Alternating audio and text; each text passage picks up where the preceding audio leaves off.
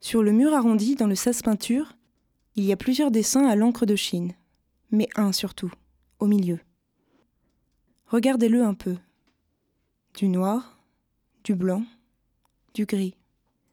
C'est une vue dans la rue, une arche, une architecture qui découpe aidée de lumière des formes et des passages. Regardez-la un peu. Sous les pieds, ce n'est plus ce lino gris-beige, un peu sale, qui étouffe le bruit des pas. Des pavés, des pierres. De la pierre qui sonne, résonne. Sous les pieds, hum, hum, étouffe. Au-dessous, des pierres. Au-dessus, du vide. Du vide et des pierres. Au-dessus, le ciel, lumineux de l'hiver. Le ciel et les toits, les toits et les murs tout au-dessus.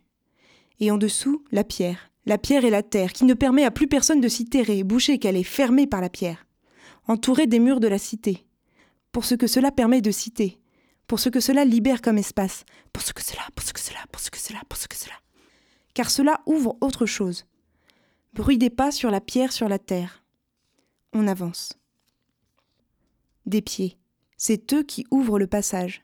Pieds piétinent tandis que mains maintiennent. Piétinent et, et mains tiennent. Tiennent pas, tiennent rien du tout, du tout, rien du tout, rien de rien. Ou un peu du tout, peut-être. Les murs de pierre montent, semble-t-il, jusqu'au ciel. On l'aperçoit à peine le ciel quand on lève les yeux. Papier peint figé, bleu pâle. Au sol, la pierre. Au mur, la pierre.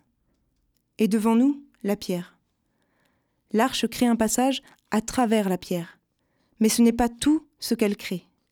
Elle crée car elle craint, craint, cr, cr, cr, de nous voir oublier le ciel, alors elle le recrée le ciel. Elle l'ouvre. Elle ouvre des passages, des nouvelles fenêtres, de la lumière. Elle découpe pour les yeux et refabrique le paysage. L'arche est en pierre. La même pierre que le sol, la même pierre que les murs. La même pierre sûrement qu'en dessous le sol. L'arche est devant toi, devant notre regard et derrière elle, à travers elle, il y a une maison. Enfin, il y a le mur de la maison. De ce qui est sûrement une maison, on ne sait pas. À droite, à gauche, avant l'arche, il y a aussi des maisons. Il y a des lieux. Peut-être ne sont-ce pas des maisons. Autour de nous, il n'y a que des pierres. Elles n'ont pas été créées par nous, elles ont été taillées par nous et pour nous. Bien sûr, tu n'as jamais taillé une pierre. Tu profites bien de ce que d'autres ont mis des pierres sous tes pieds pour qu'ils les piétinent allègrement. Autour de nous, il n'y a que des pierres. Pas créées par nous, mais taillées par nous et pour nous. Notre regard balaye la scène, et la seule chose qui ne soit pas par nous et pour nous est là-haut. Il faut casser sa nuque en arrière le plus possible pour l'apercevoir un peu, au-dessus. Papier peint figé, bleu pâle. Il faut casser sa nuque en arrière le plus possible pour l'apercevoir un peu. Sauf passer l'arche. Papier peint figé, pâle. C'est une journée, une lumière, une heure qui ne lui fait pas honneur. C'est une lumière pour les pierres. Une lumière qui anoblit ce qu'elle touche, ce qu'elle peut toucher. Le ciel, elle ne peut pas le toucher, bien sûr. Elle fait un très bel effet sur les pierres. Elle découpe des ombres tranchées parfois. Bien droite, lumière, noire. Parfois elle dilue, sa lumière et ses ombres. Parfois elle estompe, dégrade. Parfois elle...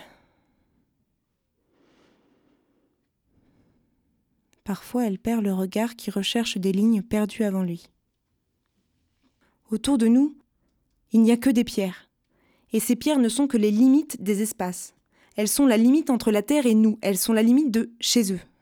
Quatre murs, un sol et un plafond, et une fenêtre.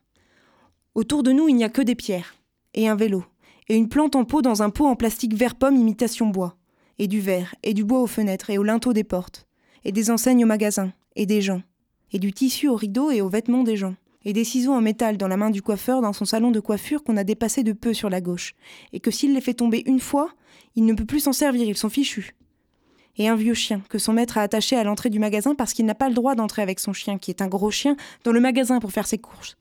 Et des affiches, trois fois la même sur le panneau affichage libre qui est normalement réservé aux citoyens, mais personne ne le sait alors il est utilisé par tous les autres.